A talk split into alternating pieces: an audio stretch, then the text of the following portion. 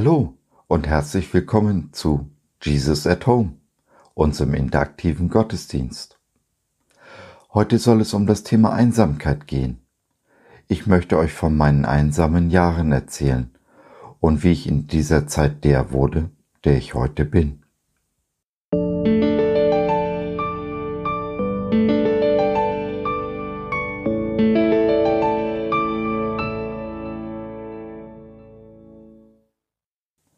Einsam vielleicht, aber niemals allein. Wie mich meine Einsamkeit meinem Jesus näher brachte. Jesus spricht, und siehe, ich bin bei euch alle Tage bis an der Welt Ende. Matthäus 28, 20b. Was sind schon die sechs Stunden von Jesus am Kreuz gegen die 15 Jahre meiner Einsamkeit? So eine Frau in einem Hauskreis, die offensichtlich sehr unter ihrer Einsamkeit litt, die vor Schmerz kaum wusste, was sie da sagte.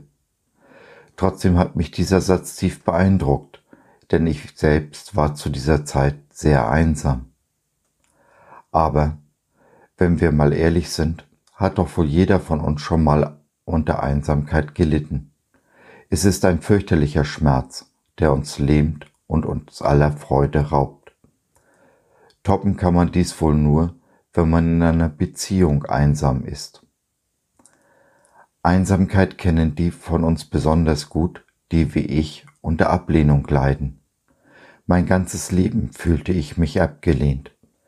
Dies begann schon vor meiner Geburt, denn ich bin ein unehelich gezeugtes Kind, eine böse Überraschung für meine Eltern, die, obwohl sie Sex hatten, nicht mit den Konsequenzen rechneten. Wenn man unter dem Gefühl der Ablehnung leidet, ruft dies tatsächlich Ablehnung hervor. Man wird ganz real abgelehnt, ausgegrenzt und gemobbt. Zu meinem Vater hatte ich keine wirkliche Beziehung und meine Mutter war mit den mittlerweile drei Kindern völlig überfordert. Mein ganzes Leben, weder in der Schule noch später im Beruf, hatte ich Freunde. Beziehungen mit dem anderen Geschlecht zerbrachen schon nach kurzer Zeit und auch beruflich konnte ich kaum richtig Fuß fassen. Noch heute, in meiner zweiten Ehe, belastet mein Gefühl der Ablehnung unsere Ehe und Familie. Jesus habe ich erst mit 28 Jahren kennengelernt. Seine leisen Rufe und seine Liebesbeweise vorher habe ich überhört und übersehen. Dabei war und ist er, wie ich heute weiß, meine einzige Hoffnung aus dem Teufelskreis von Ablehnung und Einsamkeit herauszukommen. Es ist nicht einfach, mit einem fernen, unsichtbaren Gott eine Beziehung aufzubauen, vor allem dann, wenn man so beziehungsgeschädigt ist wie ich.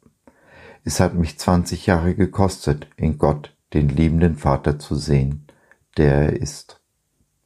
Aber, und das ist die gute Nachricht, Jesus arbeitet in und an jedem von uns. Bei ihm dürfen wir so sein, wie wir sind, müssen aber nicht so bleiben, wie wir sind. Wir haben einen Gott, der es liebt, uns herauszufordern, der jeden Tag neue Wege mit uns gehen möchte, dessen Wille es ist, dass wir wachsen und reifen, denn so werden wir vorbereitet für unser Erbe. Alles hängt aber von uns ab. Jesus würde uns nie seinen Willen aufzwingen. So fragt er denn jedes Mal, ob wir uns herausfordern lassen. Wir sollten nicht vorschnell Nein sagen, denn jede Herausforderung beinhaltet ihre eigene Belohnung, genau wie eine Krise auch immer eine Chance ist. Dabei ist es völlig unerheblich, ob und wie wir die Herausforderung oder Krise meistern. Jesus sieht niemals auf das Ergebnis. Er ist nicht erfolgsorientiert, so wie zum Beispiel unser irdischer Chef. Für Jesus ist der Weg das Ziel. Er freut sich daran, wenn wir uns mit ihm auf den Weg machen und ihm unter allen Umständen vertrauen.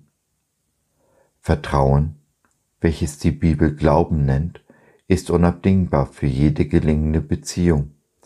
So schreibt der Autor des Hebräerbriefes denn auch ganz richtig, aber ohne Glauben, das heißt ohne Vertrauen, ist's unmöglich, Gott zu gefallen, denn wer zu Gott kommen will, der muss glauben, oder darauf vertrauen, dass er ist und dass er denen, die ihn suchen, ihren Lohn gibt. Wenn wir diesen Vers lesen, sollten wir keinesfalls den letzten Halbsatz übersehen, der uns unseren Lohn verspricht.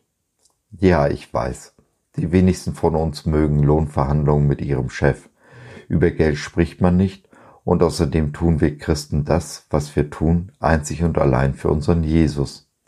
Auch riecht das Ganze gefährlich nach einem Wohlstandsevangelium.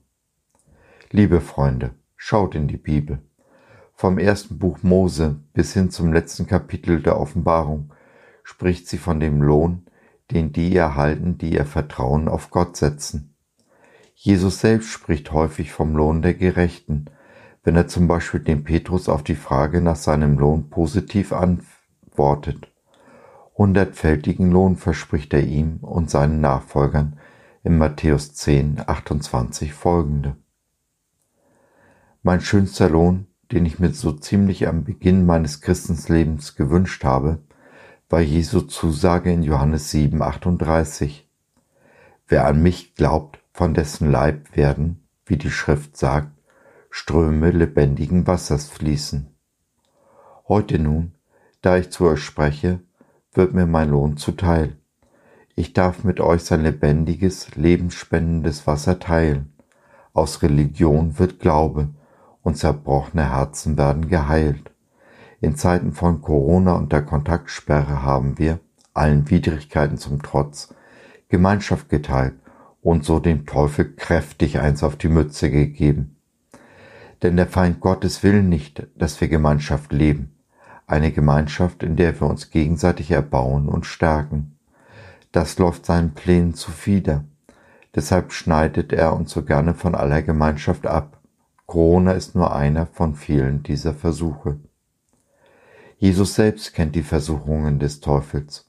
Er war allein, 40 Tage in der Wüste, und seine einzige Gesellschaft war der Teufel, der ihn immer wieder herausforderte. Auch zog sich Jesus immer wieder von seinem Dienst in die Einsamkeit zurück, um allein mit seinem Vater Zeit zu verbringen. Wir lesen in der Passionsgeschichte, wie Jesus von den Menschen abgelehnt und verspottet wurde. Ja, selbst von seinen Jüngern wurde er in der Stunde der größten Not allein gelassen. Der Teufel kann nur wirken, insoweit Gott und wir das zulassen. Ja, auch wir. Der Feind kann nur in den Bereichen etwas ausrichten, wo wir Gott nicht vertrauen. Wir glauben dann eher die Lügen Satans als Gottes Wahrheit, gesprochen in seinem Wort. Jesus zu vertrauen und an seiner Wahrheit festzuhalten, ist aber die Antwort für alle unsere Probleme, auch unsere Einsamkeit, in die uns der Feind drängen will. So ist es zum Beispiel der Feind, der uns drängt, uns zurückzuziehen, wenn uns uns schlecht geht, wo doch genau das Gegenteil, nämlich die Gemeinschaft, die Lösung unserer Probleme wäre. Und so, liebe Freunde, müssen wir des Öfteren genau das Gegenteil von dem tun, was uns unsere Gefühle einzureden versuchen. Gefühle sind trügerisch, Gottes Wahrheit ist ewig. Das Fazit ist also, Vertrauen, welches die Bibel Glauben, Glauben nennt, ist die Lösung all unserer Probleme. Nun kann man aber Vertrauen nicht einfach herzaubern. Trotzdem fängt, ein, fängt alles mit einem einfachen Schritt an. Ich entscheide mich dafür zu vertrauen. Am Anfang steht immer die Entscheidung, die wir in Herz und Kopf treffen. Auf dem weiteren Weg dann das unbedingte Festhalten an dieser Entscheidung. Komme, was da wolle, mag der Feind auch noch so sehr wüten. Habe ich mich entschieden, Jesus zu vertrauen und halte ich an diesem Glauben bedingungslos fest, ist mir die Belohnung sicher. Denn Jesus ist der Einzige, der unseres bedingungslosen Vertrauens vollständig würdig ist, weil er uns, im Gegensatz zu unseren Erfahrungswerten mit Menschen, niemals enttäuscht, genauso wenig wie wir ihn enttäuschen können. Seine Liebe zu uns ist grenzenlos und seine Gnade, die uns aus seinem unermesslichen reichen Schatz mit allem versorgt, sprengt unseren Verstand.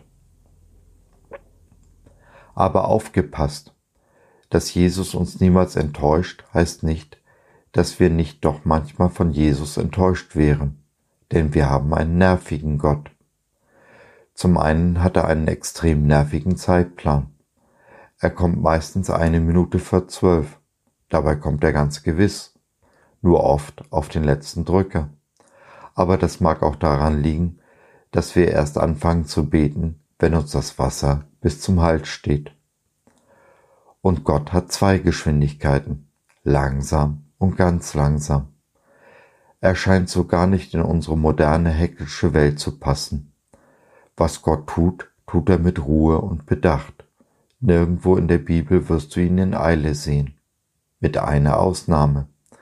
Im Gleichnis von den verlorenen Söhnen rennt der Vater dem heimkehrenden Sohn entgegen. Gott hat keine Scheu, sich eine Blöße zu, gegen, zu geben, um dir entgegenzulaufen. Auch händelt Gott die Dinge nicht immer so, wie wir sie gerne hätten. Manchmal glaube ich, er hat Vergnügen daran, unsere Pläne über den Haufen zu werfen, um mit uns seinen Weg zu gehen. Dies, alle, dies alles mag das eine oder andere Mal frustrierend sein, dient aber immer unserem Besten.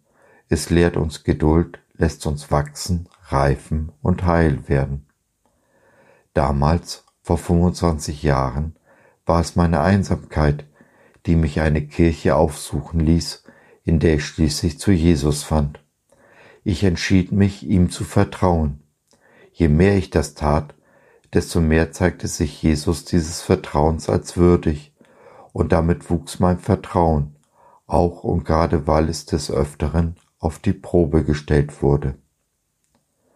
Nachdem ich fünf Jahre Christ war, schien Gott auch meine Einsamkeit zu begegnen. Ich lernte meine erste Frau kennen, doch dieser Weg erwies sich als Sackgasse. Nach wenigen Jahren wurden wir wieder geschieden. Es folgten 15 Jahre der Einsamkeit. Von daher kann ich den Schmerz der am Anfang zitierten Frau gut verstehen. Aber diesmal bin ich mit meiner Einsamkeit anders gegangen als all die Male zuvor. Ich hatte meine Einsamkeit schätzen gelernt. Ich liebte die Zeit, die Gott und ich alleine verbrachten. Eine Erfahrung, die ich mit Paulus, meinem Lieblingsapostel, teile. Liebend gern habe ich mir Predigten angehört, zu einer Zeit, als die Auswahl im Fernsehen noch wesentlich kleiner war als heute, denn in den ersten Jahren hatte ich noch kein Internet. Ich habe Bibelstunden besucht und einen Großteil meines Geldes für geistliche Bücher ausgegeben. Diese 15 Jahre des Studiums sind mir eine der wertvollsten Zeiten meines Lebens geworden, trotz meiner Einsamkeit, denn sie haben mich zu dem gemacht, der ich heute bin. Ich war zwar einsam, aber niemals allein, körperlich und geistlich eingeschränkt, jedenfalls nach dem Geist dieser Welt, aber geistlich stark. So wäre auch diese Andacht ohne diese 15 Jahre nicht denkbar. Und wenn sie nur ein einziges Herz anrührt, dann habe ich mein Ziel erreicht. Ich habe meinem Jesus gedient und meinen Lohn empfangen, nämlich in der Kraft seines Geistes diese Welt ein kleines Stück besser zu hinterlassen, als ich sie vorgefunden habe.